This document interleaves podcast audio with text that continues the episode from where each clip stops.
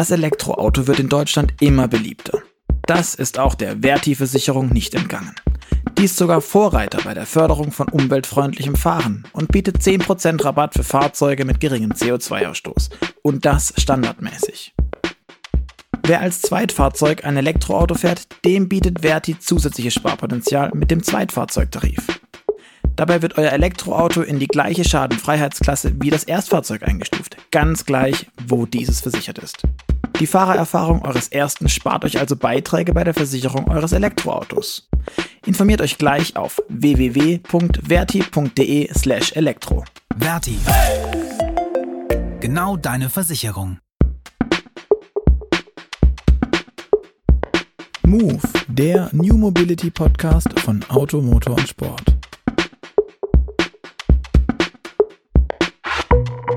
Hallo und herzlich willkommen zu Move, dem New Mobility Podcast von Auto, Motor und Sport. Mein Name ist Luca Leicht und mit mir ist heute der Host, mein Digitalchefredakteur, Jochen Knecht. Hallo Jochen. Hallo Luca, das hast du wunderbar gesagt. Oder? Digitalchefredakteur ist toll. Ich höre es ähm, immer wieder gerne. Für dich auch, glaube ich. Ähm, aber darüber wollten wir heute gar nicht sprechen, sondern wir wollten über ähm, Carsharing reden, weil Carsharing gilt ja schon seit einer kleinen Ewigkeit als die Lösung oder zumindest eine der zentralen Lösungen für die Verkehrswende. Ähm, und die Rechnung ist eigentlich, glaube ich, relativ einfach. Wenn sich mehrere Leute ein Auto teilen, dann sind weniger auf der Straße, weniger Verkehrsfläche wird blockiert, die Parkplatzsuche wird erleichtert und, und, und, weil man muss sich allein mal vorstellen, dass bei so einer Parkplatzsuche, ich glaube, im Schnitt rund acht Minuten vergehen bei viereinhalb Kilometer. Das macht 1,2 Kilogramm CO2 und das äh, pro Parkplatzsuche. Und das ist, glaube ich, allein bei jedem äh, Fahrt, bei jeder täglichen Fahrt zur Arbeit und wieder nach Hause ganz schön eklig. Ähm, aber ganz so einfach ist es leider nicht, weil die meisten Carsharing-Anbieter sind immer noch ziemlich defizitär und schreiben rote Zahlen und die Pandemie ist jetzt irgendwie nicht so richtig das Ding, was das Carsharing gepusht hat. Und die bewegen sich zudem in den meisten Fällen im städtischen Umfeld. Das heißt, da ist noch weniger los und das geht alles irgendwie gar nicht. Aber es gibt ein, na, eine Art gallisches Dorf, also so, so ein kleines leuchtendes Lämpchen, das da steht und das sagt, nein, nein, nein, äh, nicht alle äh, fahren keine Gewinne ein, wir, wir haben das schon geschafft. Und dieses kleine Unternehmen, kleine aber feine Unternehmen, ist Miles Mobility und der Chef heißt Oliver. Mack Prang. Und mit dem sprechen wir heute. Und deswegen ähm, schön, dass du dir Zeit genommen hast. Und du kannst uns vielleicht heute erklären, ähm, warum es denn jetzt doch funktioniert mit dem Geldverdienen, warum man sich gegen einen Mietwagen oder vielmehr für einen Mietwagen, einen Carsharing-Mietwagen entscheiden soll. Und ähm, deswegen, hallo Oliver. Hi Luca, hi Jochen. Da, nett, dass ich heute bei euch sein kann. Ähm, Zu Beginn soll ich direkt auf deine, auf, auf deine Frage eingehen oder äh, ich, ich, ich glaube, es wäre ganz schön, wenn du dich noch so ein bisschen im Hintergrund vorstellst, wer, wer ja, du bist, wo du herkommst. Bin, vor allem ich bin großer so Fan tust. von Gästen, die sich vorstellen. Weil ja, gerne. Also ich bin Oliver Magpang, bin 33 Jahre alt, gebürtiger Kanadier, wohne in, in Berlin, äh, bin äh, Geschäftsführer der, der Miles Mobility. Ähm, wie ihr schon gesagt habt, ein, ein kleines, aber feines Carsharing-Unternehmen mit Hauptsitz äh, in, in Berlin. Und äh, wir betreiben bundesweit ein bisschen mehr als 3000 Carsharing-Fahrzeuge im stationsungebunden, also im Free-Float-Carsharing-Modell äh, und wollen letztendlich Mobilität nachhaltiger, geteilter machen und einfach ähm, Platz und äh, Platz sparen und letztendlich die Städte ein bisschen lebhafter machen, also beziehungsweise deutlich äh, lebenswerter machen. Okay. Ich danke dir. Ähm, Oliver Magbrand gebürtig in Kanada. Ich denke noch drauf rum, wie cool. Warum bist du nicht Holzfäller geworden, wie sich das gehört für einen Kanadier?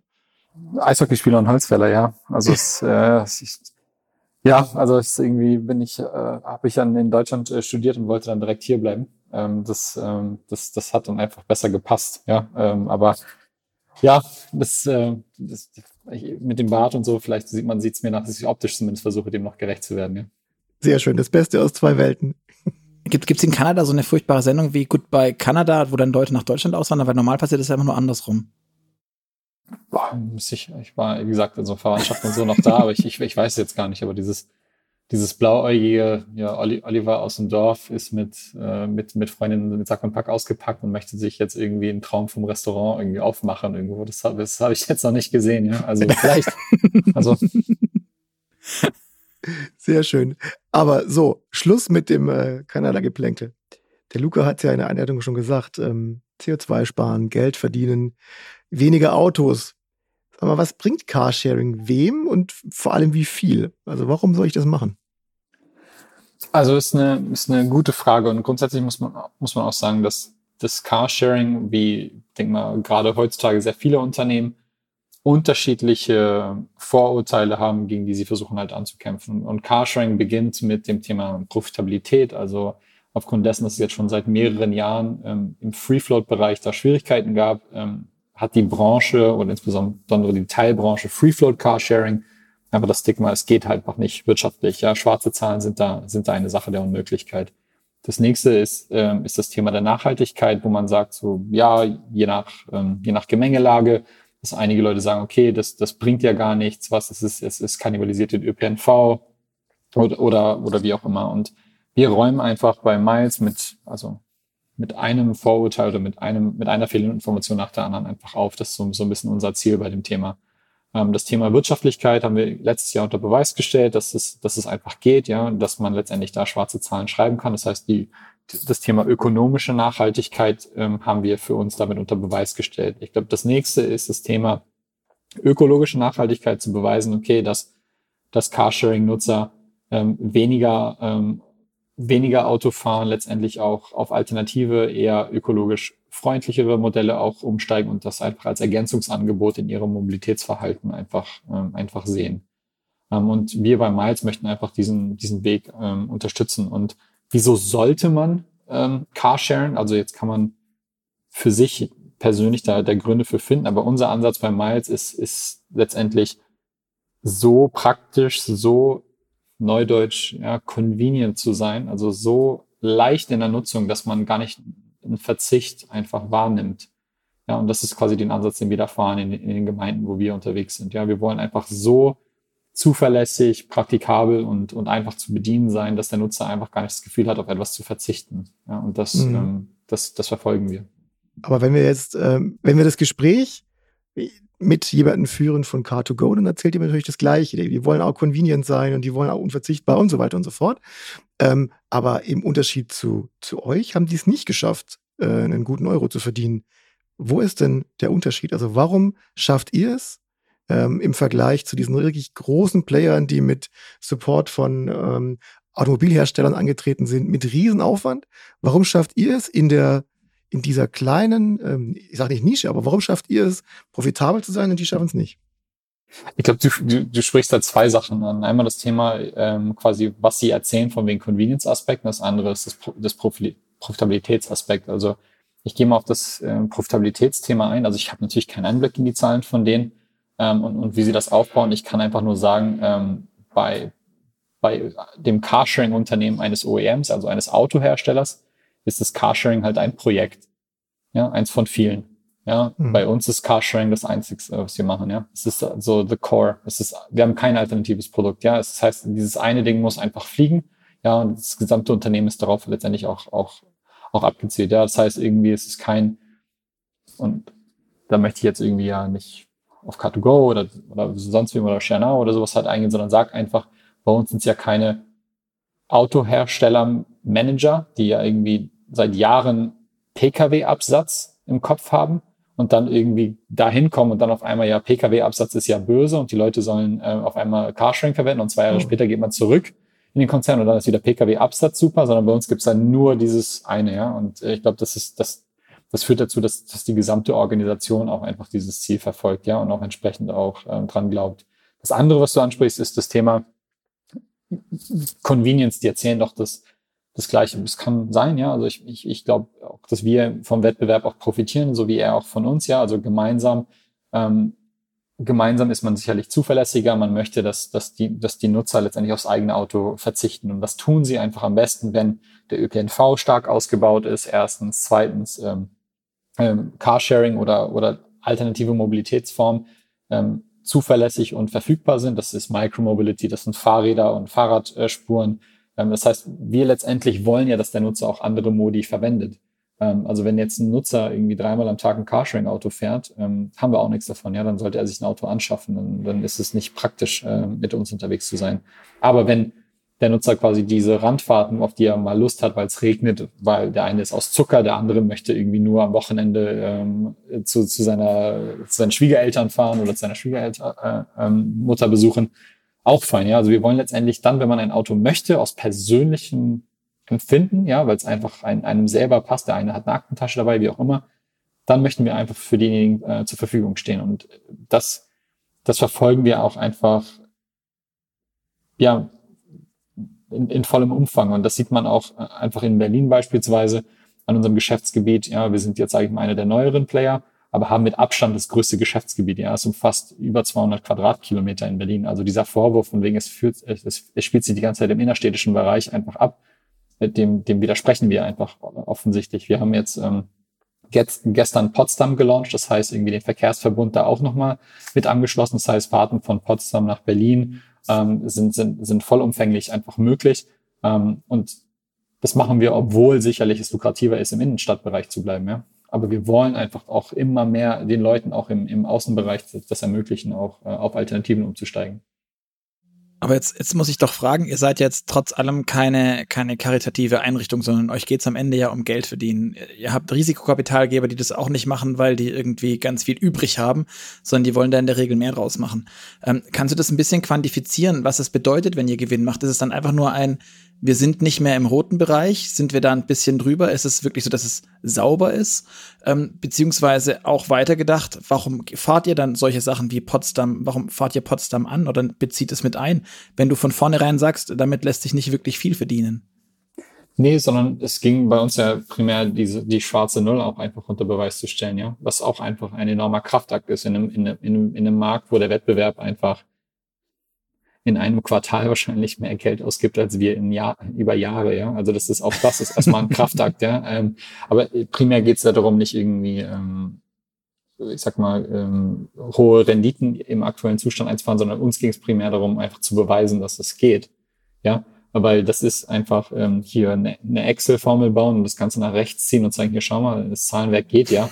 Ähm, das ist natürlich schön, aber die sagen, ja, ich, ich möchte das operativ, äh, ich möchte es operativ delivered sehen. Ich möchte sehen, dass es auch einfach ähm, ja, in der BWA oder vielleicht auch noch vom Wirtschaftsprüfer äh, abgenommen ist, diese Aussage. ja, das ist eine, eine, eine, ganz an, eine ganz andere Erhärtungsgrad, der, da, der dahinter liegt. Und das wollten wir unter Beweis stellen. Ja, wir wollten jetzt nicht irgendwie in die Profitabilität irgendwie kippen und Dividenden auszahlen oder sowas. Das sollte jetzt da, da, da dann, dann mhm. nicht das Verständnis für sein, sondern einfach, es geht. Ja, das war unser, äh, unser Anspruch.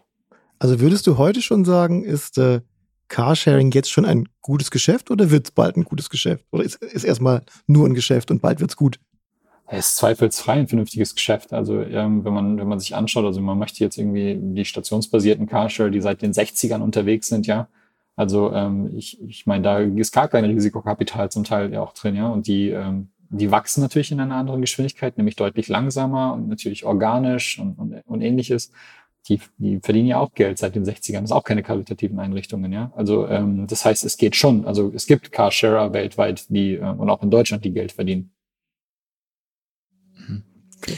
Fährst du denn eigentlich noch Privatauto, beziehungsweise glaubst du, dass, also ein privates Auto, beziehungsweise glaubst du, dass das private Auto dann mittelfristig irgendwie ausgedient hat und das, was jetzt die anderen Carsharer wie, wie die Schernau-Besitzer ähm, momentan noch, womit die ihr Geld verdienen, dass es vorbei ist? Und sich alles in Richtung Carsharing drehen muss oder kann? Das ist natürlich eine sehr, das ist eine sehr, sehr eklige Frage, die du da irgendwie stellst, ja. Ähm, ich versuch's, also, das ist mein Ziel.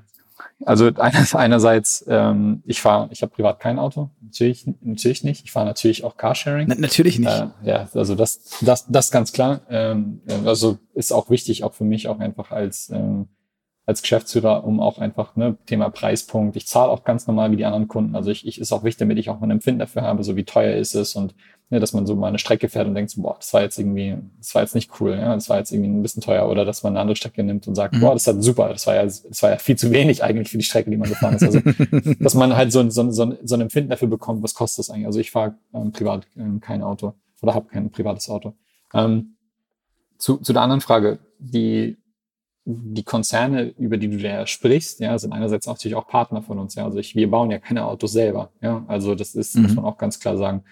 Ähm, ich, ich denke auf deine, auf deine Frage, wohin zieht das? Ich glaube, es ist eine Frage von Örtlichkeit. ja, und, und, ähm, und von, ja, und von Gusto letztendlich privat, ja. Also das ist einfach nur mal so, dass wir irgendwo in einer sozialen Marktwirtschaft hier, hier unterwegs sind und dass die Menschen einfach eigene Entscheidungen treffen müssen, ja. Also ähm, das Auto ist für mich einfach, also ich bin ja, ich wohne in Berlin, ich wohne auch im Stadtkern und sowas, ja. Und vielleicht zahlt man dann auch einfach mal einen Euro mehr oder zwei Euro mehr Miete, ja, verzichtet aber auf das eigene Auto, um einfach auch besser angebunden zu sein, ja. Jemand anderes sagt so, nee, ich möchte in ähm, irgendwie 100 Kilometer außerhalb wohnen, ja, wo, der, wo es kein ÖPNV gibt, ja, wo, wo irgendwie eine Buslinie irgendwie einmal am Tag oder zweimal am Tag fährt, ist natürlich sehr schwer in solchem, in so einem Kontext aufs eigene Auto zu verzichten, ja. Und ich glaube, deswegen wird Carsharing irgendwann, sorry, ich bin ja Kanadier, mir fällt jetzt irgendwie keine, keine kleine Ortschaft irgendwie ein, ja. Ähm, gibt's jetzt, gibt's jetzt, gibt's jetzt irgendwie, ähm, gibt's jetzt, gibt's jetzt irgendwie eine Kleinstadt mit irgendwie 1000 Einwohner? Boah, schwierig, ja. Ich glaube schwierig, weil, weil da, da, da das, ähm, das, äh, das Öffn oder das Versprechen der öffentlichen Hand in Sachen Infrastruktur auch ein anderes ist, ja, als in Berlin, ja. Also in Berlin ist es dann einfach, die BVG muss einfach delivern. Und das tut sie auch, ja. Ich finde es extrem, also ich finde die BVG super, ja. Also ich, ich finde, ich bin relativ gut angebunden für meine Wege. Ähm, es, es passt, ja. Wenn ich jetzt irgendwie im Randbezirk oder im Außenbezirk wohnen würde, kommt es auf an, in welchem und, und, und konkret, worüber sprechen wir. Mhm. Deswegen, wenn du mich fragst, wie sieht es in Zukunft aus? Also ich denke, dass wir, ähm, dass wir sicherlich im, im, im urbanen Raum einen Wandel erleben werden. Mhm. Ähm, und Leute diese Entscheidung für sich treffen müssen. Was ist es ihnen eigentlich wert? Ja, und ich glaube insbesondere, wenn man dann einen Schritt zurücknimmt und fragt, hey, wann, also die Leute, die ein Auto haben, nutzen ja immer ein Auto. Ne? Teilweise für Strecken, wo es auch einfach peinlich ist. Ja, also irgendwie zwei Kilometer, irgendwie du sagst es ja, oder zwei, drei Kilometer. Wenn die zu Fuß geht, ist man ja teilweise schneller statt mit der Parkplatzsuche. Ja, ähm, und insbesondere, wenn jetzt, ähm, wenn der öffentliche Raum ehrlich eingepreist wird. Ja? Also was kostet uns das, uns die Gemeinschaft, mhm. ähm, irgendwie diesen Raum zu bewirtschaften? Ja, also dass da die Straßenreinigung, dass die Blätter weggeschnitten werden und sowas insofern. Ne? Also wenn wir das als Gemeinde oder als, als Gesellschaft fair preisen würden, ja, und das umlegen würden, ja, sag, also Anwohnerparken oder ähnliches, ja, dann mhm. glaube ich, würden viele Leute für sich die Entscheidung treffen, das, das ist es mir nicht wert, ja. Also ein mhm. eigenes Auto zu haben, ja. Aber gänzlich möchte man halt auch nicht drauf verzichten, ja. Ab und zu möchte man es ja auch. Und ich glaube, in diesem, in diesem, in dieser Konvergenz werden wir uns einfach da treffen, ja. Und es wird von Stadt zu Stadt und von Ortschaft zu Ortschaft mhm. einfach unterschiedlich sein. Aber hättest du vielleicht eine, also ich teile deine, deine Gedanken ähm, ziemlich, ziemlich komplett, aber hast du eine Idee, wie man das hinbekommen könnte, dass die Leute ihr, ihr privates Auto aufgeben? Das heißt, ähm, was müsste denn passieren, dass sie da ihr Auto weggeben und sagen, alles klar, mir reicht der ÖPNV und mir reicht, mir reicht Carsharing, weil die Substitution von, von, äh, vom ÖPNV ähm, hilft ja auch nicht. Das heißt, da haben wir hinterher mehr Autos in der Stadt, als, als wir vorher hatten. Ähm, nur, dass ein Teil davon eben vermietet ist. Ähm, was, was, was müsste denn aus deiner Sicht passieren, ähm, dass wir diesen, diesen Wechsel oder diesen, diesen Mindset-Change im Kopf hinbekommen bei den Leuten? Also ich, also ich glaube, wir kriegen den schon hin, ja. Also der, der, der geschieht schon. Die Frage, die du, die du da stellst, ist so, wie beschleunigt man ihn? Ja, ein Stück ja. weit. Ähm, und ähm, wenn man jetzt ADAC bringt ja jährliche so ähm, Studien raus zum Thema Autobesitzkosten, so was ist der Durchschnitt und sowas, ähm, ja, ähm, x Cent pro Kilometer, die man fährt und Vollkosten, die man, die man dafür so ein Auto hat. Ähm, also wenn man jetzt davon ausgeht, dass der durchschnittliche Autobesitzer irgendwie 300, 400 Euro äh, im, im Monat äh, fix kosten, ja, also egal wie viel er es verwendet oder äh, wie wenig sie es verwendet, äh, aufbringt. Wenn man das bei ins Carsharing reinpacken würde, wäre man voll mobil. Also ich weiß gar nicht, was das für eine Strecke sein sollte, die man irgendwie in diesem Kontext irgendwie regelmäßig fährt. Ja, also das, das kein, also die, die wenigsten Kunden geben 400 Euro im Monat für Carsharing aus. Das ist ja nicht existent irgendwie ein Stück weit. Mhm. Und das muss einfach bei den Leuten im Kopf irgendwann einen Klick machen, ja. Also man muss es aber bereit sein, es zu riskieren, ja. Dann hat man diese Bindungsthemen, ja, äh, Leasinglaufzeiten, Finanzierungslaufzeiten, vier Jahre, ja, dass die Leute irgendwie da, mhm. da sich hinentwickeln, bis sie bereit sind, das aufzugeben. Dann kommt natürlich die steuerliche Incentivierung, ja, Firmenwagen ein Prozent voll besteuert, ja. Also ja, super, dann stellt man mir irgendwie ein, äh, dann stellt man mir irgendwie 60.000 Euro, 70.000 Euro, äh, ähm, ja, äh, ich sag mal, Statussymbol irgendwie hin, ja, dann irgendwie ist es mit ein Prozent besteuert. Das heißt, irgendwie netto kostet mich nur noch die Hälfte davon, ja. Ähm, das heißt irgendwie, ja, es sind auch wenige hundert Euro. ähm, die, die dann dafür draufgehen, obwohl es ein sehr teures Gut ist, was irgendwie die Firma ja ganz anderes Geld kostet. Aber steuerlich ist die Incentivierung halt eine andere. Und ich glaube, bei den Firmen macht es ein Stück weit schon, schon Klick, ja, weil, weil die ja sehen, ja, okay, die, die Leasingrate, Versicherungskosten, das, das, das Managen von solchen Fuhrparks ist sehr teuer und der Benefit ist ja irgendwie geringer in dem Kontext, aber ähm, ist gut, es gibt eine Abwrackprämie, aber was ist für die Leute, die sich kein neues Auto anschaffen wollen? Also ich werde incentiviert, mir ein mhm. E-Auto anzuschaffen, ja, kriege ich 6.000 Euro, ja, super. Und was ist, wenn ich darauf verzichte, auf ein eigenes Auto? Mhm. Gibt der Staat mir nichts. Und dabei, tu, da, da, dabei täte ich meiner Gemeinde, in meiner Straße, in der ich wohne, meinem, äh, meinem, meinem Mehrfamilienhaus und meine, äh, meiner Wohnung, ja, die hat, die hat ja was davon, dass ich auf ein Auto verzichte. Weniger Platz auf der Straße und sowas. Aber der Staat setzt da keine, ähm, keine Incentivierung halt gegen. Und ich glaube, das abschließend ja auch noch deine Frage, was müsste man tun, um es zu beschleunigen? Man müsste die Incentivierungen halt umkehren, ja, beziehungsweise die Penalisierungen, ja. Also Anwohnerausweis in Berlin kostet 24 Euro auf zwei Jahre. Ja, dafür darf ich meine, darf ich mein Auto im öffentlichen Raum abstellen. Die Bewirtschaftung eines öffentlichen Parkplatzes kostet im Schnitt über 200 Euro oder 210. Das heißt, 410 Euro über zwei Jahre, 24 Euro. Das Delta ist letztendlich eine Förderung vom Staat äh, an einen privaten Autobesitzer. Ja. Und andere Sachen werden penalisiert. Mhm. Also das ist ich glaube, das muss man einfach, das ist natürlich sehr unpopulär politisch. Ich verstehe, was das heißt, ja, wenn man in Berlin auf einmal eine Automaut aufruft, ja, also Glückwunsch, das war dann wahrscheinlich die letzte, das war dann wahrscheinlich die letzte Legislaturperiode irgendwie auf, auf, auf absehbare Zeit, ja. Aber das sind einfach die Sachen, über die man ehrlich sprechen muss, ja. Ähm, und alles andere ist einfach, ähm, ist einfach Schall und Rauch, ja. Man, man muss die Themen so angehen, ja. Jetzt ist, ähm, was, was, was ich beim Carsharing immer so ein, so ein Punkt finde, ist, das ist total nutzenorientiert. Das ist bisschen wie mit Omas altem Stadtrad durch die Gegend fahren, ähm, weil es ist ja noch okay, es reicht noch. Ähm, findest du, Carsharing kann Fahrspaß vermitteln? Weil, also ich, ich kann jetzt nur für mich sprechen, ich bin gerade vorhin noch mit einem Cabrio, ähm, ein altes Cabrio, äh, um, umhergefahren ähm, und dachte, das macht einfach Spaß und ich muss nachher in die, in, in, ich, ich darf nachher den Podcast machen und ähm, dann reden wir über im Zweifel versiffte Autos, die sehr zweckdienlich sind, die jetzt nicht unbedingt Fahrspaß vermitteln, so grundsätzlich. Ähm, gibt's das denn dann eigentlich in so einer Carsharing-Zukunft noch? Und dass der ÖPNV nicht immer nach Rosen duftet, ist, glaube ich, jetzt auch kein, kein Geheimnis. Ähm, siehst du das oder ist es einfach auch so, eine, so, ein, so ein Hobby, wenn man so will, das halt einfach vorbei ist oder nicht mehr populär ist? Oder auch nicht sein soll?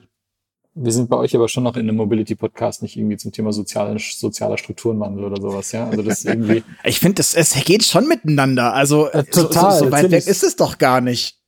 Natürlich, absolut. Ich, ich, ich teile ich teil dein, sowohl deine, dein, dein Besorgnis, also ich habe auch Benzin im Blut, ja, so ist nicht. Ähm, ich, ich, ich, ich bin auf eure Abschlussfrage nochmal gespannt. Ja, kommen wir auf diesen Punkt nochmal gerne auch, auch drauf zurück. ähm, ähm, also ich, ich denke zwei Sachen dran. Also einmal muss man muss man das, muss man sich natürlich einen Spiegel vorhalten, ja. Ähm, wir haben als Carsharing-Betreiber auch ein Interesse daran, dass die Fahrzeuge sauber sind. Am liebsten auch, auch schadenfrei, ja. Und ähm, wenn, wenn jeder Kunde sich korrekt verhalten würde, okay, dann wären, dann würde es keine McDonalds-Tüte hinterlassen, irgendwie in dem Fahrzeug geben, jemals. Und äh, die Fahrzeuge werden ja alle ja schadenfrei, weil jeder Kunde, wenn er einen Ditcher macht, äh, meldet sich ja natürlich auch bei uns selbstverständlich. Ne? Sofort, so immer.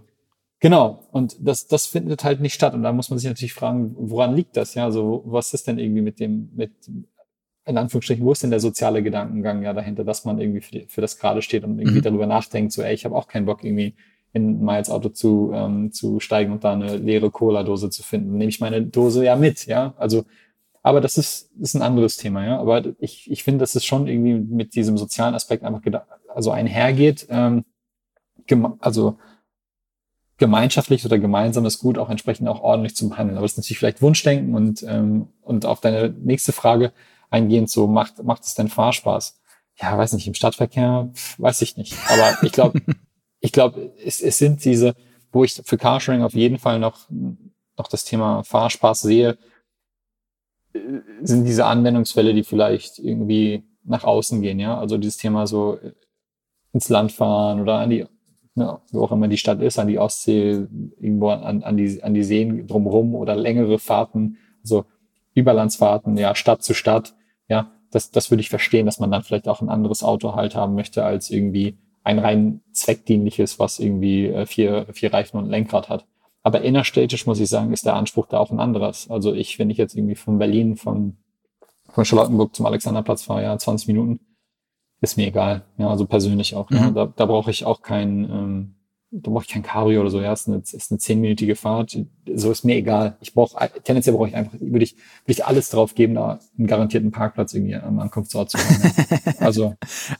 Ich finde ich finde das nur in, insofern halt auch spannend, wenn, wenn ich mir, du hast es vorhin schon angesprochen, das Thema ähm, stationsgebundene und Free-Floating Carsharings. Ähm, wenn man sich die, die Flotte von euch anschaut, dann ist die jetzt schon eher nicht ganz so basismäßig. Das ist kein, kein Toyota Aigo, der da rumsteht, sondern das ist halt dann irgendwie ein VW. Es ist, es sind ein Audi A4 habt ihr mit drin. Ihr habt ähm, Passats mit drin. Also es ist jetzt nichts, was, es ist kein richtiges reines Brot- und Butter-Fahrzeug fahren. Deswegen war die Frage für mich, ob ihr da halt auch vielleicht gezielt solche Fahrzeuge auswählt, um auch da Kundschaft zu locken, letztendlich, die nicht nur den reinen ähm, Motor, also das, das, das motorisierte Ding mit, mit Rädern und Lenkrad braucht, wie du es gerade beschrieben hast.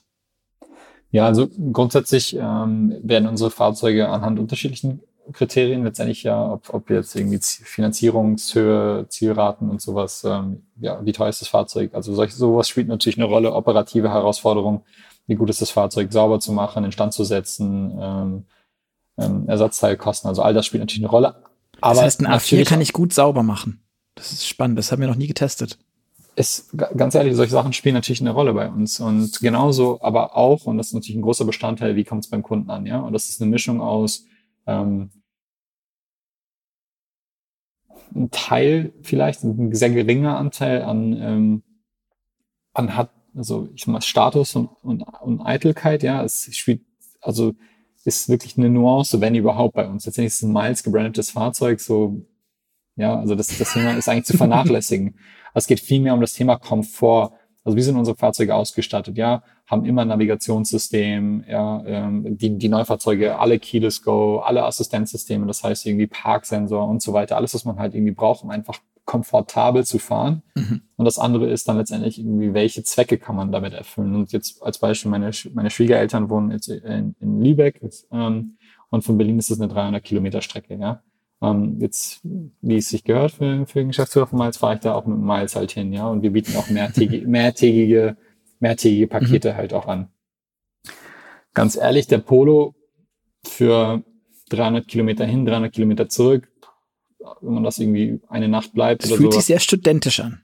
Ja, ist schon sehr, es geht ja, es, ist, es geht, ja, aber es geht besser, ja. Und deswegen haben wir halt auch beispielsweise den A4 ja als M-Kategorie ja auch nicht deswegen und seitdem, aber das ist natürlich auch ein Feedback, was man in der Zeit bekommt. Mhm. Der A4 ist natürlich extrem komfortabel. Das ist ja so ein ganz klassischer, so Weekender ähm, oder, oder über, mit der Familie kann man mit dem perfekt ja verreisen, ist ja gar kein Problem. Und das, das meine ich einfach, wir wollen einfach diese unterschiedlichen Anwendungsfälle ähm, einfach haben. Und genauso deswegen bieten wir auch Transporter an, also Mercedes Sprinter, VW Crafter. Mhm. Ähm, natürlich kann man auch mit einem A4 zu Ikea oder mit einem Polo. Ähm, der Sprinter der sieht dann aber hinterher anders aus, auf jeden Fall. Ja. 1000 Teelichter passen überall rein. Ja, die, die Styroporbombe sieht dann kann das anders aus. Aber wenn, da ist der, da ist der Transporter einfach besser, ja. Und das meine ich einfach anwendungsfall spezifisch ein Fahrzeug andienen zu können.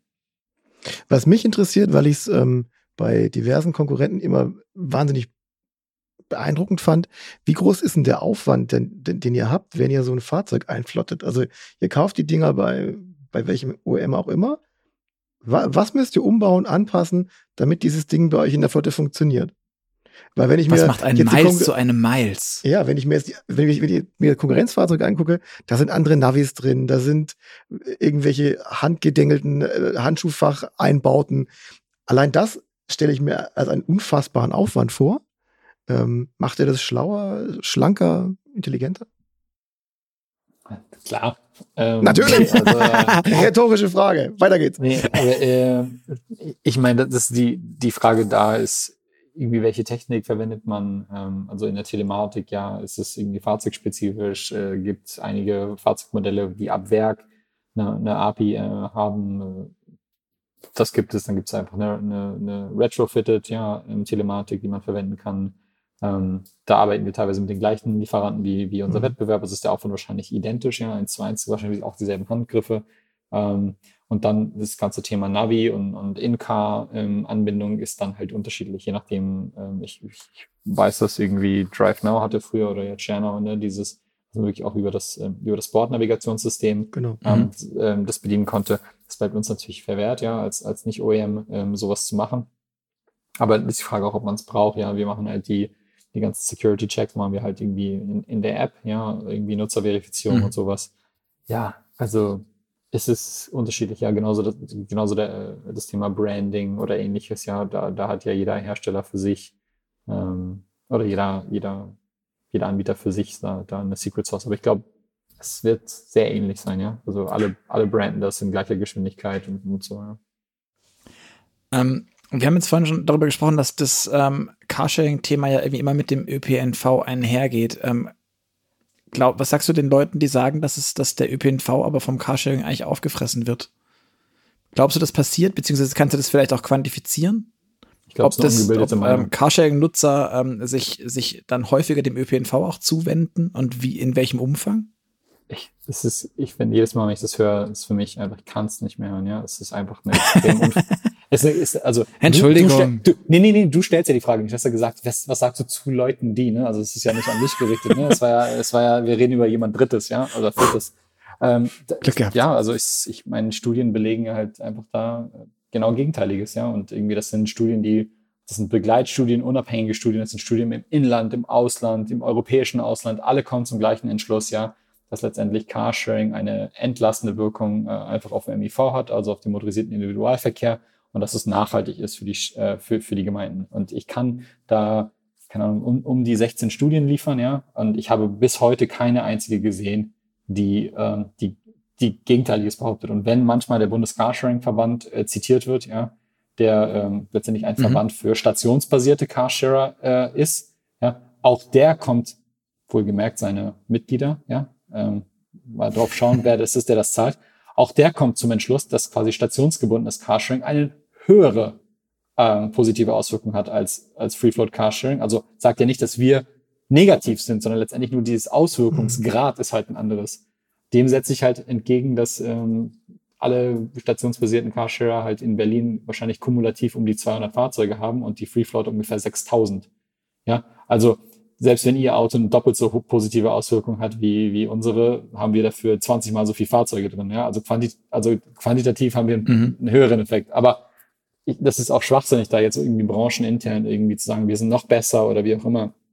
Faktisch ist einfach, ich kenne keine Studie, die die belegt das oder die das unterstützt, ja. Und ähm, wir, wir arbeiten ja extrem mit dem ÖPNV zusammen. Also wir sind in der Yelvi-App integriert in, in Berlin, ja. Das heißt irgendwie ähm, über den ÖPNV buchbar, ja. Da, da, wo man seine Monatskarte buchen kann, kann man uns buchen. Wir sind genauso äh, mit der Rheinbahn, mit der MVG in, in, in München dazu in Gesprächen. Also wie ich anfangs gesagt habe, ich möchte, ich, wir möchten ja per se ja gar nicht, dass ein Nutzer uns dreimal am Tag verwendet. Also ich sage immer, kommen wir mal wieder auf dieses dreimal, weil das ja quasi vor Corona diese durchschnittlichen mhm. Wegstrecken pro mhm. Tag sind 3,7, ja. Ähm, aber wenn du das mit Miles machst, ja, ist schlecht du wirst, auch früher oder später wirst du halt kein Miles-Kunde mehr sein. Oder, kein, also, weiß nicht. Also, du wirst das einfach ein, zwei Monate machen und dann wirst du zum Entschluss kommen, ja, Mensch, also ein eigenes Auto rechnet sich besser.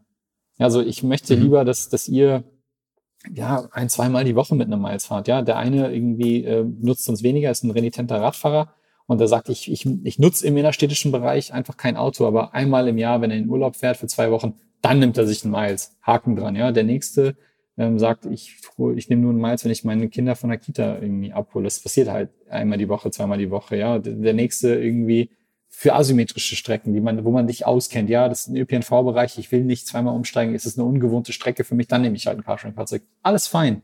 Das ist das, was wir wollen, ja, dass die Leute quasi uns als Ergänzung ähm, zu ihrem zu ihrem Verhalten halt nehmen und nicht irgendwie primär ähm, everyday jede Fahrt äh, uns verwenden. Das, das, das bringt uns auch nichts, ja. Das, das wir schaffen uns selber ab.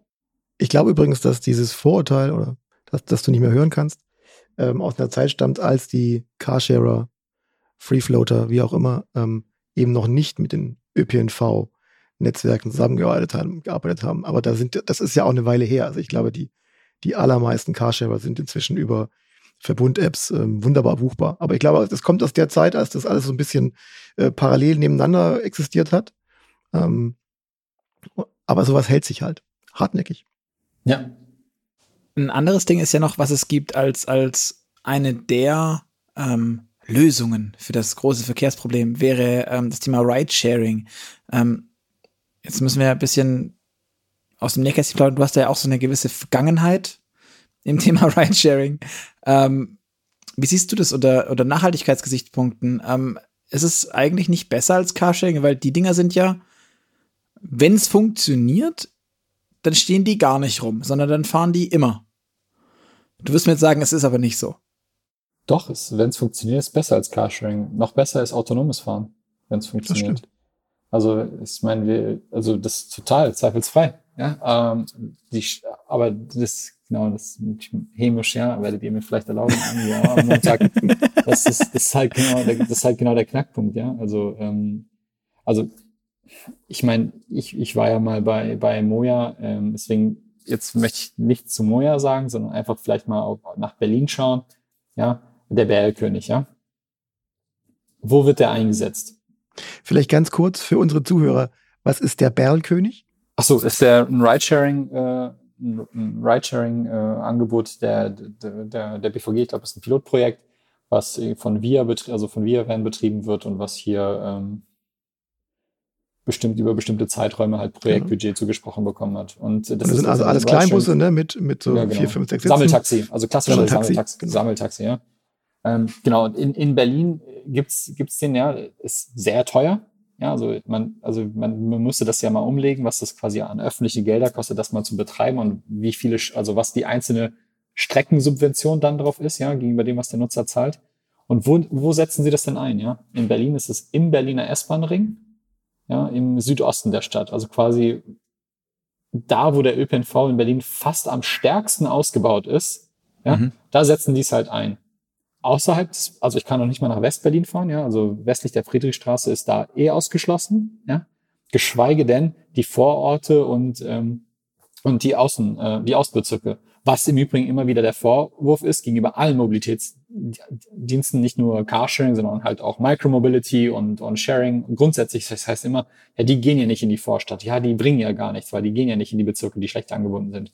Aber selber ähm, wenn man die Möglichkeit hat, bleibt man auch dann im innerstädtischen Bereich, weil es ja sonst eher zu teuer ist zu betreiben. Also Ridesharing hat einfach die, diese, diese Problematik, dass, dass es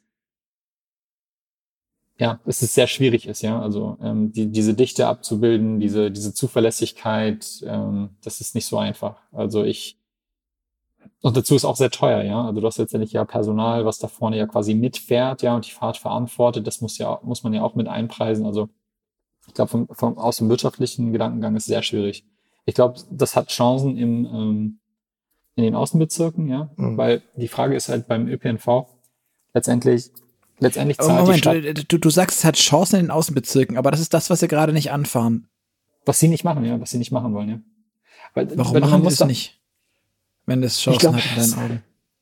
Das ist natürlich sehr unfair von mir, weil, weil das irgendwie ein Ja, das, okay. Ich, ich, ich bin ja zumindest, ich, ich bin ja zumindest objektiv in meiner, in meiner Haltung zu dem Thema. Also die Sache ist ja, wenn man ÖPNV fährt, ja, ähm, zahlt die Stadt drauf. Also jedes Mal, wenn man in den ÖPNV steigt, ja, mhm. zahlt die Stadt ja drauf. Also der ÖPNV ist ja nicht, trägt sich ja nicht wirtschaftlich, ja. Soll er auch nicht, weil das ist ja auch dieses, dieser, dieser, dieser Infrastrukturversprechen, von dem ich, äh, von dem ich die ganze Zeit spreche. Mhm. Es gibt aber Strecken letztendlich, die natürlich extrem profitabel und lukrativ sind, ja, und, und Strecken, die quasi ähm, extrem defizitär sind, aber die quasi aufgrund des, des äh, Infrastrukturversprechens dennoch abgebildet werden. Das heißt, also ich weiß jetzt nicht, wo die Zuhörer gerade sitzen, aber ladet äh, gerne die BVG-Karte irgendwie von Berlin runter und den Berliner S-Bahn-Ring. Also der Berliner S-Bahn-Ring ist wahrscheinlich tiefschwarze Zahlen. Ja, also die Anzahl an an Personen, die da einsteigen, ja, der Schienenverkehr ist einfach voll. Ja, also von von Ost-West diese diese Verbindung in Berlin, ja, die fünf Minuten Taktung ist knüppelvoll, ja. Das heißt, die, das ist wahrscheinlich eine, eine, in Anführungsstrichen, profitable, sich, sich tragende Verbindung. Das heißt, jedes Mal, wenn jemand da einsteigt von seinem 1,70 Euro oder 3,70 Euro, die er zahlt für ein, für ein Ticket oder je nachdem, wie umgelegt wird auf, dem, auf eine Monatskarte, ist Überschuss vorhanden. Pro, pro mhm. Mal, wo die Person einsteigt. so der Außenbezirk, ja, wo, wo ein Bus irgendwie acht Stunden unterwegs ist und irgendwie in den Außenbezirken ähm, jede halbe Stunde lang fährt und da eine Person einsteigt, ja, da ist irgendwie ein Bus, was eine Viertelmillion Euro kostet, da ist irgendwie Diesel oder Elektro, was irgendwie entsprechend geladen wird, da ist die, das Fuhrparkmanagement, da ist der, der, die, die Fahrer, die bezahlt werden oder sowas. Auf diese eine Person, die da einsteigt, ja, zahlt die Stadt wahrscheinlich einen Zehner drauf. Pro Person, ja, also mhm. jedes Mal. Mhm. Und und das sind einfach die Bereiche, wahrscheinlich wo Sammeltaxis, also dieses punktuelle, individu individual bediente, so Last Mile extrem sinnvoll wären. Ja, die Schwierigkeit dahinter ist einmal natürlich das Thema Digitalisierung, ja, dass man ähm, das ganze Thema Sammeltaxi und, und Bergkönig funktioniert natürlich viel besser irgendwie per App und äh, Verfügbarkeiten und sowas. Da ist die Schwierigkeit, dass man natürlich Leute, die nicht digital unterwegs sind, ähm, ja, oder ähm, nicht digital unterwegs sind, halt außen vor lässt. Dann ist eine Frage des, ähm, Ausstattung des Fahrzeugs, ja, ähm, Behinderte, das heißt irgendwie Bodenrampen und ähnliches. Und das sind mhm. alles auch Sachen, die, ähm, die man bedienen muss, ja. Also es ist jetzt nicht so, dass ich sage, das kann man halt außen vor lassen, aber die steigern ja die Komplexität natürlich. Das heißt, man müsste halt Sammeltaxis ähm, ermöglichen, die die behindertengerecht sind, ähm, ja, das, das Mobilitätsversprechen da auch an, an nicht digital ähm, also nicht Digital Natives halt auch äh, erweitern. Mhm. Und in den Bereichen würde die Stadt halt massives Geld sparen, ja, also weil diese Busse halt nicht mehr, also diese Linienbusse halt wahrscheinlich äh, eh eine schlechte Auslastung erfahren, mhm. aber man würde halt auch den Leuten was aufbürden an an Anwendungsneuerungen, dass sie solche Apps sich runterladen, dass sie lernen, die zu bedienen. Ähm, ich glaube, die Fahrzeuge kriegt man relativ gut ausgestattet, dass sie auch behindertengerecht sind oder ähnliches. Aber ähm, ist ein Umdenken, ja. Also es ist in den Bereichen, glaube ich, hat das, ähm, hat das einfach extrem viel Potenzial. Weil, weil dann geht es ja nicht mehr darum, quasi Geld zu verdienen auf, auf der Fahrt oder mit dem, mit dem Ticket, sondern weniger Verlust zu machen. Genau, den Verlust zu minimieren. Genau, und das ist einfach extrem möglich da. Aber glaubst du, dass, dass das im das Carsharing, Ridesharing, nennst du ja, Ridesharing vor allem, ähm, dass es in den Außenbezirken nur eine, nur, nur eine echte Chance hätte, wenn es autonom funktioniert? Oder, oder ist das auch dann mit Fahrer eine Option? Ist mit Fahrer eine Option, glaube ich, in den Außenbezirken. Ich glaube nicht, also es ist immer, es ist immer sehr schwierig, das so pauschal zu beantworten, weil es, die Frage ist immer so, über welche Busstrecke sprechen wir konkret, über welchen genau. Außenbezirk sprechen wir konkret, ja. Und ich glaube, das muss man halt mhm. punktuell, also ähm, Ayoki oder so in Hamburg haben sie auch unter Beweis gestellt, dass es halt geht, ähm, oder scheinen immer noch zu betreiben. Also ich kenne da jetzt irgendwie keine wirtschaftlichen Zahlen, aber ähm, machen das ganz schön lang. Ähm, also ich glaube, es, es, es, es geht, ja. Ähm, weil die Frage ist, ist natürlich ähm, gesellschaftspolitisch schon durchaus relevant, weil wir reden natürlich über Carsharing, Ridesharing, Pooling, reden wir immer über, über Ballungszentren, reden wir immer über Großstädte äh, und ähm, die werden immer größer, die werden immer teurer. Die Leute man will ja aber eigentlich, eigentlich die Leute dazu kriegen, dass sie dort bleiben, wo sie sind, beziehungsweise dass sie vielleicht sogar aus, aus Land rausziehen. Da ist, kein, da ist aber keine Infrastruktur, beziehungsweise fast keine. Ähm, und diese Frage stellen wir uns halt immer. Ne? Was, was passiert denn mit dem platten Land? Also nicht Speckgürtel Hamburg, sondern das, was nach dem Speckgürtel Hamburg kommt. Oder Berlin oder Stuttgart oder Frankfurt. Ähm, und da ist es halt gerade düster und da wagt sich auch noch keiner wirklich hin. Da muss sich die, also müssen sich die Städte und unsere, die Legislative muss sich da auch an die Nase packen. Ja, also Mischbebauung ist super, ja. Also nicht nur irgendwie reine Wohn- und reine Geschäftsgebiete, mhm. sondern eine Mischung ist ja super, damit Leute auch einen Grund haben, hinzufahren und auch wieder wegzufahren, damit das irgendwie, dass, dass die Verkehrsspitzen nicht, nicht so volatil sind, sondern es eher gleichmäßig in, in alle Richtungen irgendwie sich, sich verteilt, ja. Dann müssen die wahrscheinlich die Plan B feststellen, also muss ein bisschen was angefasst werden, ja. Also ähm, ist von Stadt zu Stadt aber unterschiedlich, ja. Wie, wenn wir uns die Kosten jetzt mal, mal angucken, du hast gerade eben schon gesagt, dass die, die Fahrerkosten schon so ein, so ein Hammerding sind. Du sagtest aber, das müsste mit Fahrern äh, beim Ridesharing möglich sein. Ähm, wie sind denn, was, was sind denn eigentlich eure größten Kostenpunkte? Ist es so ganz, ganz stumpf, dass auch das, was ein Fahrer machen muss am Ende? Also wenn, wenn sich irgendwelche Miles-Fahrzeuge irgendwie knubbeln an irgendeinem Eck in der Stadt, weil, weil halt, ähm, oder was, was ist das, was bei euch echt Geld kostet? Oder sind es ganz plump Unfälle und Versicherungskosten? Mit Abstand größter Kostentreiber ist das Parken. Mhm. das wolltest du vorhin teurer machen, habe ich richtig verstanden, gell? ich wollte das so machen, dass es fair ist. Wir zahlen ja bereits die volle Parkraumbewirtschaftung. Also wir füttern die Parko überall. Also das ist ja genau das, was ich ja gerade meine. Also der, das private Auto ist ja natürlich ganz anders gepreist als wir. Also nochmal. Ah, weil, weil, weil du keine Anwohner anpasst, also weil, weil die Miles nirgends wohnen. Ja, genau. Und das, obwohl wir eine verkehrsentlastende Wirkung haben, ja. Also das, obwohl wir letztendlich, also ich spreche jetzt insbesondere von Berlin, also in anderen Städten haben wir schon Einigungen erzielt mit der Stadt, ja, in München, in Hamburg, mhm. ähm, in Düsseldorf, also es bleibt halt Berlin, ja. Also das ist mein größer äh, Beschwer äh, Beschwerdepunkt, ja. Ähm, aber das ist einfach, also wir haben, ich meine, wir, wir, wir, wir haben es ja vorhin ja schon angesprochen, also es gibt in Berlin 1,2 Millionen privat zugelassene äh, PKWs, ja.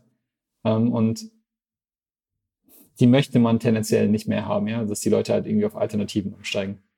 So, dann hat man halt irgendwie 6000 Carsharing-Fahrzeuge, ja. Also weniger als ein Prozent aller Autos in Berlin sind, sind Carsharing-Fahrzeuge, ja. Die tragen aber so überproportional, ja, im, im zweistelligen Prozentbereich der gesamten Parkraumbewirtschaftung halt irgendwie zu. Ja, also das ist irgendwie, wir tragen halt irgendwie deutlich über 25 Prozent aller, aller Parkraumbewirtschaftungskosten, also, also der Gebühren. Und das ist einfach, obwohl wir eine verkehrslastende Wirkung haben. Also ich verstehe nicht, wie man ein Thema reduzieren möchte, abschaffen möchte, aber es weiterhin befördert, also fördert, ja, mit dem Thema irgendwie Anwohnerparkausweis und irgendwie günst, günstiges Stellen des, des öffentlichen Parkraums. Und das andere, was eine entlastende Wirkung hat, das penalisiert man und sagt, okay, euch behandeln wir jetzt härter. Und ich kenne die Argumente, die kommen und sagen, ja, ein privates Auto muss ja genauso bezahlen wie, wie, wie halt ein Carsharing-Auto. Ja, muss es halt nicht, ja. Also die Tatsache ist einfach, wenn man über einen Kudamm oder über die Friedrichstraße oder wie auch immer läuft, ja, und man guckt, wie viele Leute ehrlich ein Parkticket ziehen, ja, ähm, und was die Strafe dafür ist, ist einfach eine andere, ja. Ja, das kann man nicht außer, das kann man nicht außer Acht lassen in der Diskussion. Ja. Ihr seid zu relevant. lukrativ. Ihr seid einfach zu lukrativ. Es ist ein Menschen, den man, den man, den man zur Kasse bitten muss und der muss viel zahlen. Das ist total praktisch. Verstehe ich. Und es ist. Aber ist nicht fair. Da gebe ich dir völlig recht. Und ich könnte mit dieser Aussage leben, wenn sie von der Stadt käme. Ich könnte damit, mit, mit, mit, wenn, wenn man das so direkt mal ansprechen würde, wir haben keinen Bock auf den Aufwand und ihr kostet halt keine politischen Stimmen. So ist es, Jungs. Haken wäre, aber, just, wäre also, aber justiziabel, würde ich auch nicht sagen. Würde ich, würde ich, würde ich sagen, Haken dran, Haken dran verstanden. Haken dran verstanden. Haken dran, Vorwort also, Anwalt. Nee, nee, also es wäre einfach, das wäre einfach ehrlich, das wäre eine ehrliche, das wäre eine ehrliche Einstellung dazu. Ja, aber es, ich tue mich halt schwer, wenn, wenn man darüber spricht, so, ja, wir wollen halt die, die, die, die Autoquote in Berlin reduzieren. Ähm, also ich meine, es ist einfach ganz klassisches Vorgehen, ja, in jeder Volkswirtschafts-, BWL, einfach normales Menschenverständnis, ja. Ich habe ein Problem, wie gehe ich es an, ja? Es ist sehr unnatürlich, wenn man darüber nachdenkt, 1,2 Millionen Fahrzeuge regulieren zu wollen. Man sucht sich die 6000 aus. Darauf, das ist das Problem, ja, diese, diese, diese, diese Nachkommastelle. Das, die müsste ich mir jetzt mal genau anschauen, ja. Aber die irgendwie die brutale Vorkommastelle lasse ich einfach kommt total außen vor. Also das ist bei uns mit Abstand die, die größten Kosten sind Parken, ja. Und das ist einfach, wenn man wenn man über Krass. unser Geschäftsmodell mal nachdenkt, ja, einfach teure Fahrzeuge, Assets, ja, operativer Aufwand, Reinigen der Fahrzeuge, ja, Technik, die dahinter gehört, Abrechnungsmodalitäten, all das. Und trotzdem sage ich einfach ganz stumpf, hey, parken. Und einfach wenn, wenn Parken nicht wäre, also wie, wie ist es in Düsseldorf beispielsweise, wo ihr Einigungen habt mit der Stadt oder in München, Hamburg, hast du angesprochen? Genau, also da, da, das zeigt halt auch, wie die Stadt halt auch wirklich gestalten kann, ja, auf diese Fragen, auf die wir die ganze Zeit ähm, eingehen. Also in Hamburg beispielsweise ähm, gibt es eine pauschale Einigung mit der Stadt, wir zahlen 75 Euro äh, pro, pro, äh, pro Fahrzeug im, im Monat. Ähm, und die Stadt legt aber darauf noch äh, weitere Kriterien fest. Die sagen, es gibt ja Höchstparkdauern, ähm, also wie lange Fahrzeuge irgendwo stehen dürfen. Das heißt, dass wir mhm. diesem, diesem Thema Auslastung einfach auch gerecht werden. Die sagen, okay, ihr müsst irgendwie so häufig auch einen Umschlag haben äh, in bestimmten Parkzonen. Ähm, ja, da kann die Stadt gestalten. Jetzt hat Hamburg noch gesagt, dass elektrische Fahrzeuge ähm, für die kommenden zwei bis drei Jahre, meine ich, äh, von dieser, von dieser Pauschale befreit sind. Ja, das heißt, auf einmal gibt es ein Incentive, kann jeder Operator für sich schauen und sagen, ähm, ah, okay, hier elektrische Fahrzeuge, die, das ist natürlich komplexer mhm. in der Operations und, und so weiter, aber ich kann das halt subventionieren, weil ich diese Parkkosten nicht mehr habe. Das heißt, irgendwie 75 Euro pauschal pro Fahrzeug spare ich mir, aber das kann ich vielleicht gegen meine operativen ähm, ähm, mhm. Aufwendungen halt gegen halten. ähm, in, in München Gespräche mit der Stadt zum Thema Geschäftsgebietsverpflichtung und ähnliches. Ja, es ist alles gut, ja, dass die sagen, ja, ihr wollt diese Pauschale, dann bitte ähm, hier geht mal in die letzte Vorstellung. Ich verpflichte euch zu einer, zu, einer, zu einer bestimmten Handlung. Ja, da kann die Stadt mal richtig gestalten, aber das, das ist auch der richtige Ansatz. Ja, also und es ist ja nicht so, dass wir uns mit denen an den Tisch setzen und sagen so, ja, das würde ich, das finde ich schön, macht mal so, sondern die fordern uns ja schon. Ja, also 75 Euro, sag mal 20 wären uns auch lieber gewesen, ja. Und irgendwie äh, die Höchstparkdauer von zwei Stunden, ey, wäre mir vier Stunden auch lieber gewesen an der einen oder anderen Stelle. Und die sagen die, nee, also die merken ja schon irgendwie in den Gesprächen und mit den Daten, dass die irgendwie uns da ähm, da einen ehrlichen Spiegel vorhalten. Aber da braucht man halt auch Expertise ähm, auf der anderen Seite und genauso auch Handlungsbereitschaft und ein bisschen auch politischen Mut, ja. Mhm. Thema E-Auto finde ich ein, ein, gutes Stichwort, hast du ja gerade selbst gesagt. Ähm, ihr habt jetzt ja auch äh, Elektrofahrzeuge in der Flotte.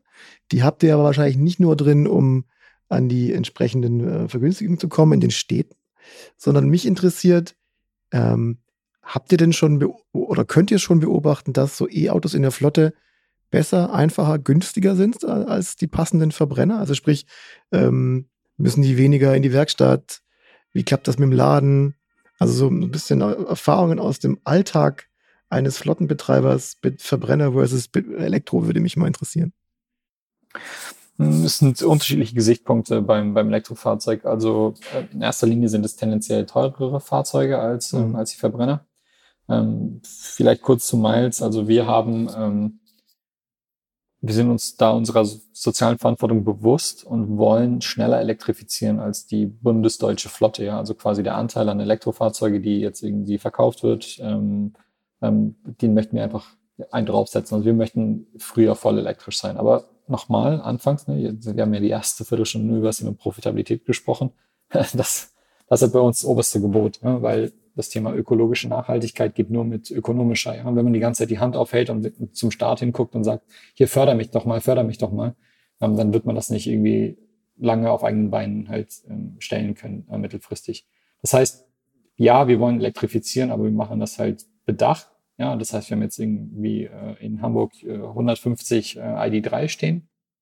Und ähm, das haben wir jetzt seit drei Monaten. Das heißt, es ist, wenn man so will, noch noch ein bisschen in der Erprobung. Das ist noch irgendwie gegenüber Business Case, wo man schaut, okay, welche, welche Annahmen haben sich halt bewahrheitet, mhm. welche sind vielleicht ein Stück weit anders.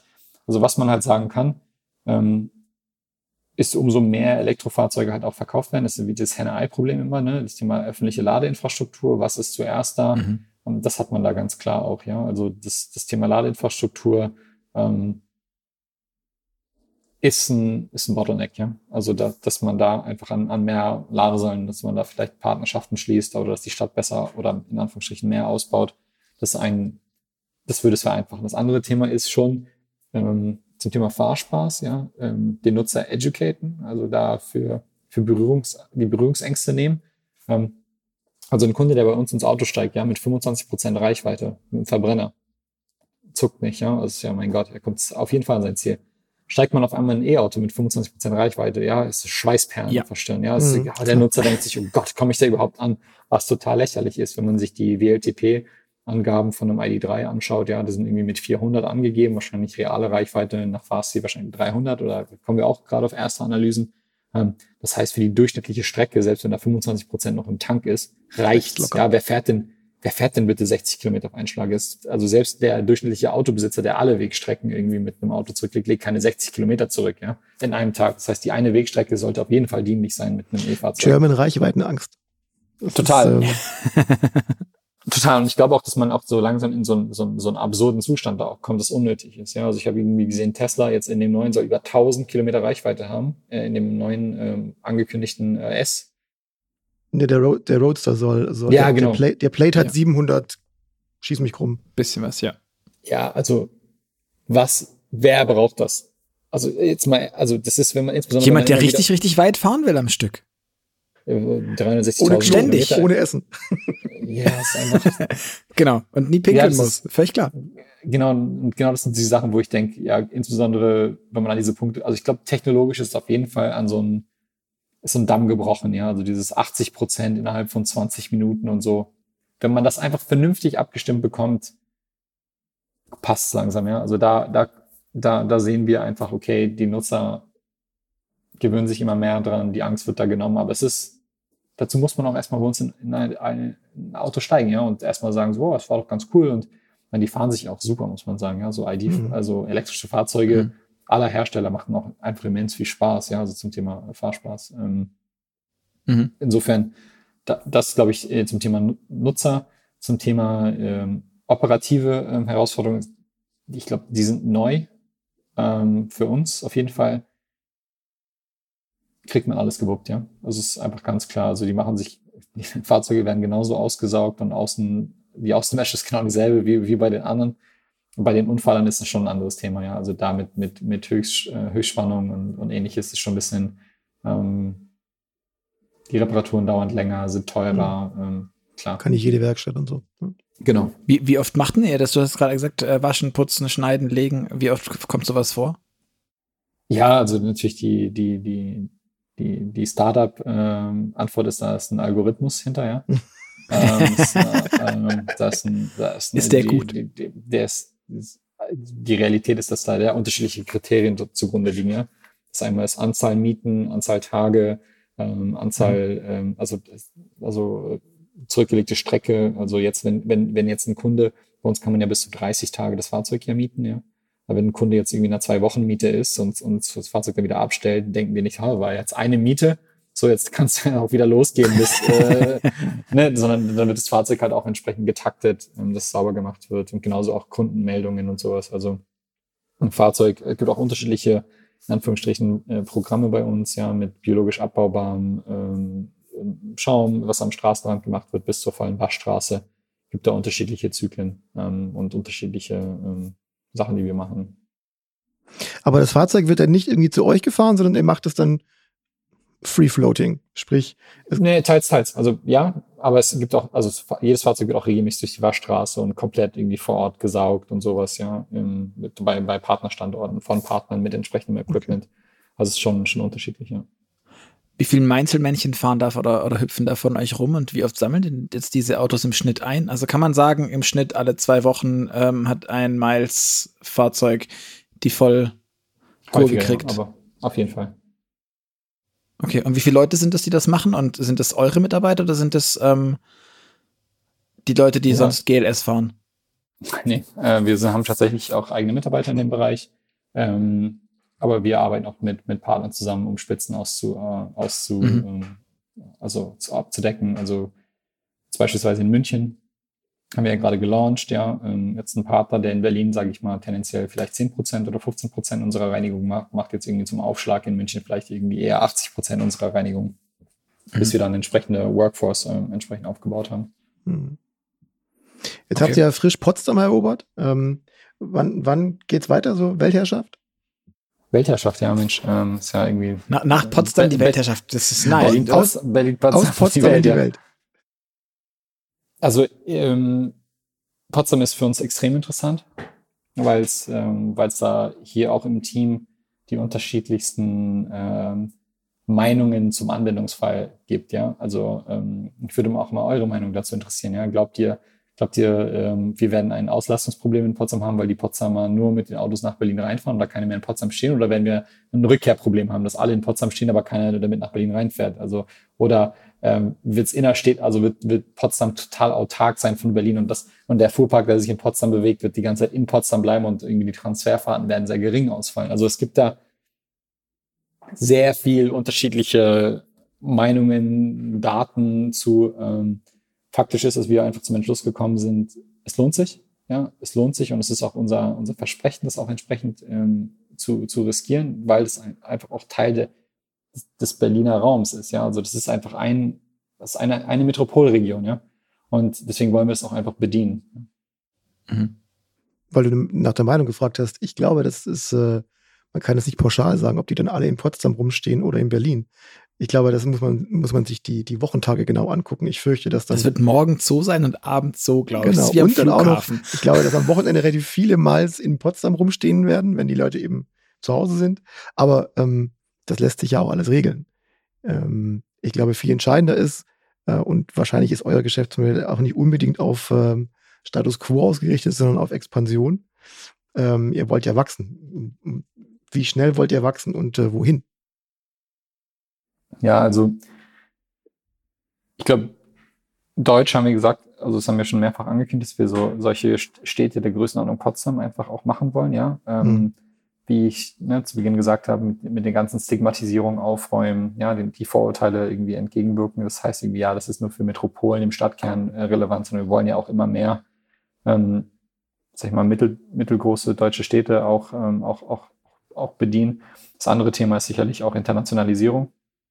Ja, wir haben vor kurzem irgendwie da eine ähm, ja, eine CFO-Runde oder äh, quasi neue Finanzierer mit an Bord bekommen äh, in, in Sachen von, von CFO von vier, äh, ähm, vier, äh, vier Unternehmen, die, die auch an der Börse sind, ähm, wo wir auch uns einfach da Expertise erhoffen von, äh, von den entsprechenden CFOs, was das Thema Internationalisierung, Unternehmensstruktur angeht. Ähm, das wird bei uns immer eine Abwägung sein. Ja? Ich mhm. möchte gar nicht sagen, dass es jetzt irgendwie zuerst, also wir sind beispielsweise noch gar nicht in Stuttgart, ja. Ich möchte jetzt nicht sagen Ausland vor Stuttgart oder Stuttgart vor Ausland.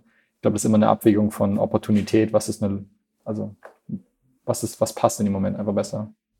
Ich finde, wo du gerade Stuttgart ansprichst, äh, auch weil ich hier halt irgendwie wohne, ähm, das ist spannend, dass es unter anderem, weil Daimler und Car2Go und so und das natürlich hier irgendwie alles lokal war, man ja ganz viele Daimler-Standorte, die dann doch eher in der in der freien Prärie äh, untergebracht sind, mit angebunden hatten, das dann sukzessive zurückfahren musste. Das sagt er uns in einem anderen Podcast, ähm, der lustig, der heißt, der heißt auch Oliver. Ähm, Olivier, ja. Der der Schernau, genau, äh, fällt mir gerade auf, der heißt auch Oliver äh, oder Olivier. Ähm, und der sagte uns, dass man das sukzessive zurückfahren musste, weil die Auslastung nicht da war und weil es sich einfach überhaupt gar nicht gelohnt hat. Ähm, das ich kann mir gut vorstellen, diese, die, Autobesitz, diese, die Autobesitzquote dann in Standorten ist wahrscheinlich auch äh, absurd hoch, ja. Also äh, ja, ich glaube, das ist hier, äh, hier, hier bei uns im Autobauer äh, äh Kosmos erschreckend. kommen eigentlich so Gemeinden, so mittelgroße deutsche Städte, kommen die eigentlich auf euch zu oder kommt, geht ihr auf die zu? Tendenziell wir auf die, ja. Mhm. Also das ist, ähm, es, es, würde mich freuen, wenn, wenn sich das eines Tages wandelt. Ähm, weil es wird, es wird oft drüber gesprochen, ja. Also man findet das in relativ viele äh, in Koalitionsverträgen irgendwie in den unterschiedlichen Ländern und ähm, in irgendwelchen Mobilitätskonzepten auf Stadtebene ähm, findet man das Thema ja schon wieder.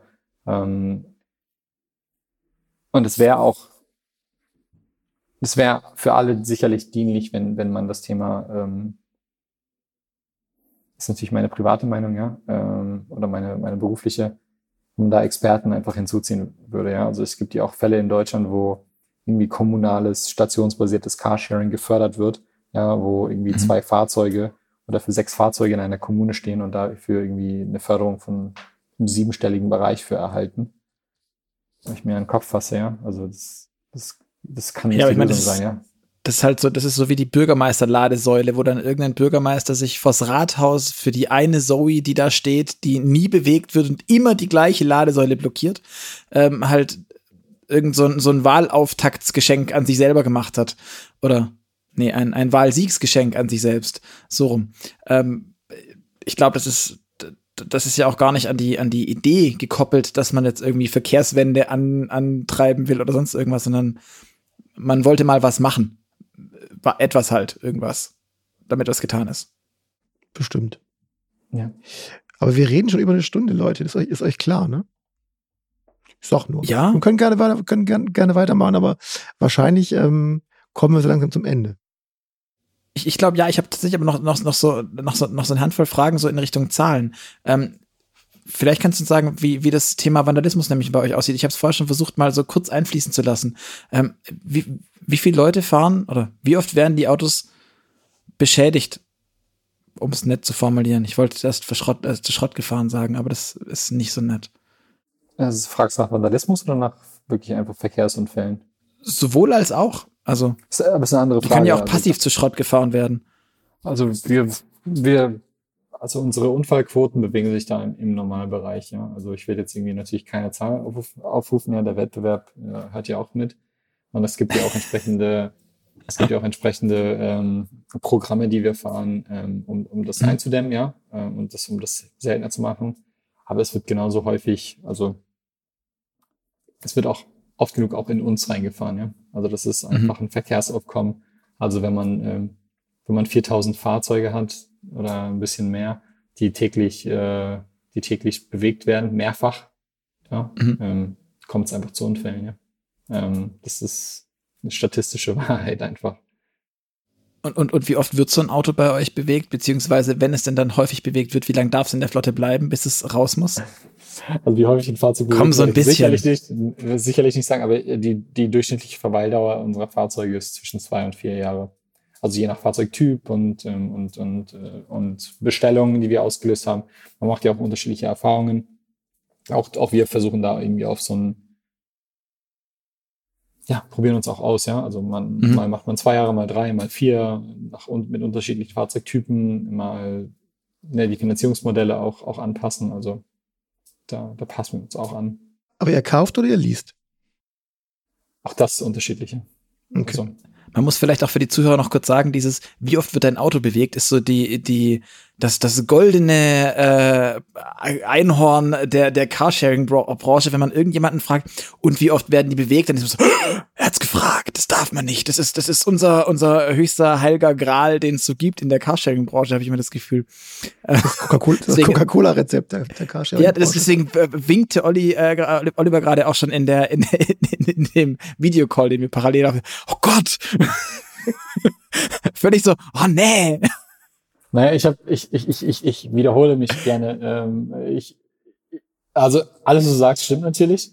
Aber wenn du äh, den, den, den Olivier Per und den Philipp Reth, also ähm, und den Nikolai, ja. äh, Nico Gabriel, also meine, meine drei Wettbewerber mal dazu bekämst, ja, Show me yours, I'll show you mine, können wir gerne das mal ähm, offenlegen, ja. Also ich würde, äh, also diesen, diesen Vergleich würde ich gerne mal fahren, ja. Also ähm, das, ähm, aber ich glaube, das macht natürlich keiner ohne ähm, das wäre das ist natürlich die absolute, äh, das, die, die, das goldene Ei, ja, was man da sucht. Klingt doch gut. Wir, wir werden das ich, mal vorschlagen. Ich, wir, wir, wir müssen da mal, wir müssen das mal in die Wege leiten. Schön.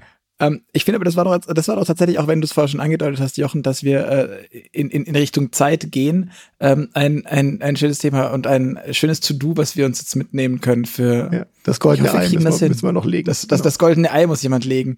Ähm, ja.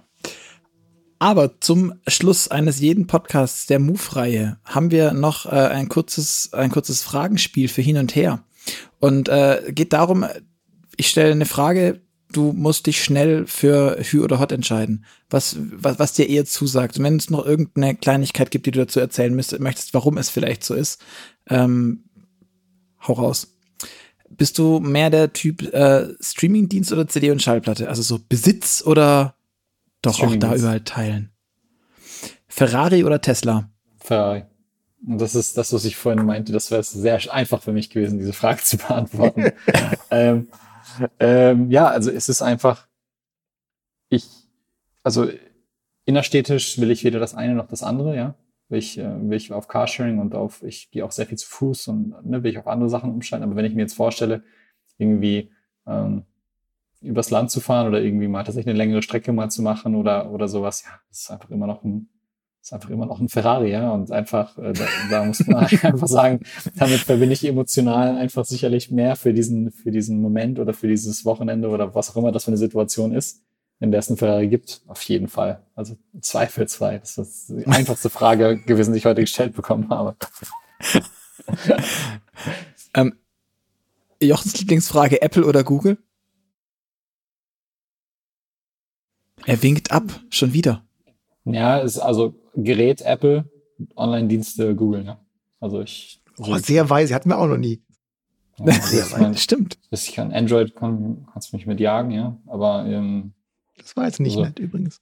Ja, aber das, also das war auch meine persönliche, ne? Also das ist, ist für mich, aber klar, ich meine, so Google-Suchmaschine will ich auch nicht verzichten. Also wenn es heißt, irgendwie benutzt Apple und das heißt alles Apple und nichts mehr Google, dann will ich auch, will ich die Suchmaschine überwiegt, ja, die Suchmaschine, Gmail, die ganze Suite und so, pff, auch ne, so ist so das privat, ist mächtig. beruflich. Ja, total. Also, aber Gerät, ja.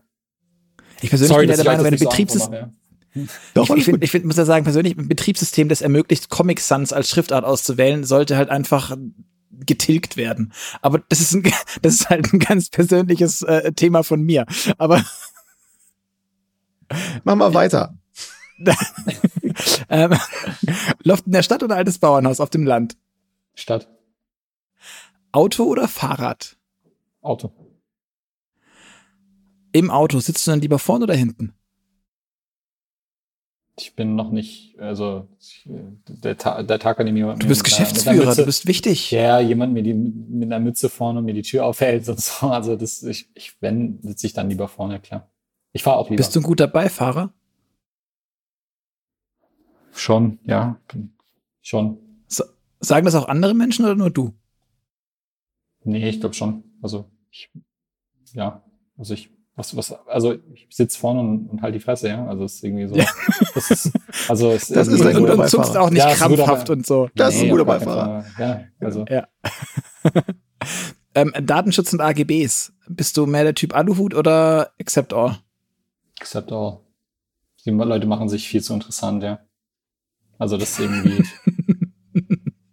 sorry. Also das ist einfach, das ist einfach, wen interessiert irgendwie dein persönliches Ausgabeverhalten oder was man googelt. So, das ist irgendwie, mag anders sein, wenn man Kanzler ist oder Kanzlerin ist, aber sonst im Normalfall interessiert sie auch nicht. Und dann beschwert man sich, dass irgendwie Thema Deutschland irgendwie digitaler Impfpass nicht nach vorne kommt, aber gleichzeitig schreibt man auch andere solche Themen so hoch. Und klar kann das nicht nach vorne kommen. Also es ist immer so ein, ich weiß nicht, ob wir diese Zeit noch haben, ja, euch ein Datenschutzthema zu Miles zu erzählen, ja. Ja, Ähm, gerne, hau rein.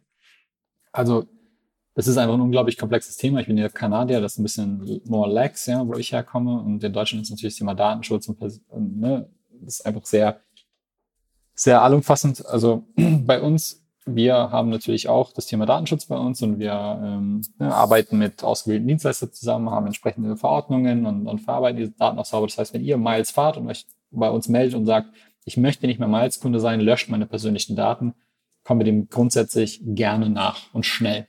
So, jetzt setzt ihr euch in einen Miles, rast gegen äh, eine Laterne mit Tempo 80, steigt aus, ruft bei uns an und sagt, löscht meine Daten. Und dann, und dann kommt die. Polizei und jetzt kommt die Polizei und sagt, ja, wer ist denn gefahren? Und sagt, puh, ich äh, hier ähm, datenschutzkonform, ich habe es ja gelöscht. Dann sagen die, nee, nee, nee, nee, nee, Jungs, ähm, Jungs und Mädels. Ähm, hier Halterhaftpflicht, ja, also ihr seid, ihr seid in der Haftung fürs Fahrzeug, ihr müsst es ja, äh, ähm, ähm, ihr müsst ganz klar mir sagen können, wer da, wer da gefahren ist und ob die überhaupt fahrberechtigt war. So, und ähm, dann melden sich Kunden bei uns, äh, natürlich Ausnahmefälle, wo es genau solche Themen halt auch schon mal vorgekommen sind oder grundsätzlich Kunden, die einfach wollen, die ins Ausland ziehen oder wie auch immer, sagen, löscht bitte meine Daten. Und dann ist man ja immer in der Bredouille, ja, das ist nicht immer so ein Fahrten, das ist natürlich sehr, sehr bo- boshaft, was ich gerade abgebildet habe, aber jemand, der vielleicht irgendwie im Parkverbot das Fahrzeug abgestellt hat, dann kommt ein Knöllchen oder sowas oder ein Abschlepper. Ähm, so, und jetzt sind wir in der Verpflichtung, irgendwie ähm, Daten zu löschen, aber gleichzeitig auch auskunftspflichtig zu sein. Und wenn der Bundesdatenschutzbeauftragte sich bei uns meldet und sagt, ihr erklärt mal bitte, ja, dann sagt man ja, aber die, die Stadt möchte ja von mir eine Auskunft haben. Und wir haben halt solche Fälle, wo die Stadt 18 Monate später eine Auskunft stellt. Mhm, genau, das ist die Frage mit So, zeitlich. Und, ähm, und zeitlich, uns ist es egal, ja. Also ich habe dazu keine Haltung. Also wenn die Stadt sagt, irgendwie zwei Monate, vier Monate, sechs Monate, es wäre mir völlig egal, wir halten uns an die Regel. Und ich finde es schwierig, wenn das eine Staatsorgan irgendwie sagt, wir müssen uns so irgendwie ähm, benehmen und das andere Staatsorgan sagt, wir müssen uns so benehmen. Aber beide sagen uns, es ist nicht mein Problem, dass du damit nicht zurechtkommst. Und das ist einfach, ähm, das ist einfach extrem skurril, ja. Und insofern sage ich zu diesem Thema, ähm, bin ich einfach Pragmatiker, ja. Einfach check und weiter, weil keinem ist damit geholfen, irgendwie mit diesem, ähm, mit diesem absurden Ausmaß, das das teilweise ja annimmt. Ich glaube, du hast einen, einen ganz, ganz richtigen Punkt getroffen. Das Thema Datenschutz ist immer nur dann eklig, wenn es äh, undurchsichtig und nicht einheitlich und äh, von Nicht verschiedenen verstanden ist. Behörden nicht verstehen kann. verschieden gehandhabt wird. Wenn das eine einheitliche Linie wäre, dann kann man sich auch dran halten. Aber wenn sich das permanent ändert und die Auslegung sich permanent ändert, dann wird's genau das, was es, ja, wie du es beschreibst, dann wird's halt krampfig und äh, geschäftsverhindernd. Da können Ja. wir uns, glaube ich, drauf einigen. Luca, du bist Machen wir in der dran. Fragerunde weiter. Ja, natürlich. Ähm, bist du mehr der Typ Fliegen, Fischen oder Motorradfahren? Also mehr so Adrenalin oder nicht so?